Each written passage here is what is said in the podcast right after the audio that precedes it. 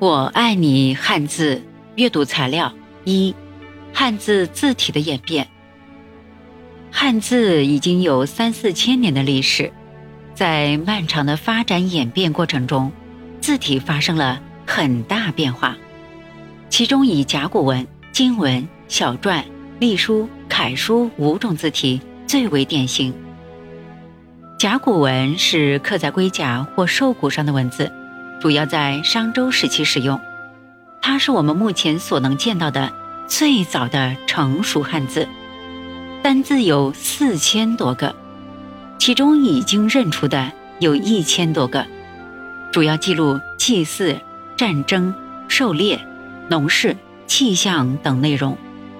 字形的象形性较强，写法也不固定，如田字可以写作六种象形。由于是刀刻，字的线条比较纤细。金文是铸刻在铜器上的文字，主要在商周时期使用，字的线条粗壮。早期部分字形的象形性还很明显。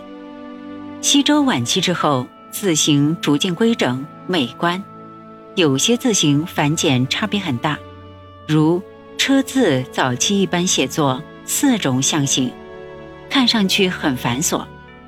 中晚期一般写作两种象形，与现在的繁体字“车”差别不大。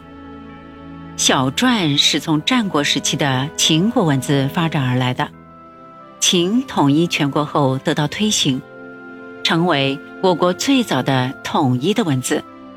小篆字形结构稳定，线条圆转，粗细基本一致，象形意味不明显。今天的书法作品，特别是印章中，仍然较多的使用这种字体。隶书形成于战国晚期，通行于两汉。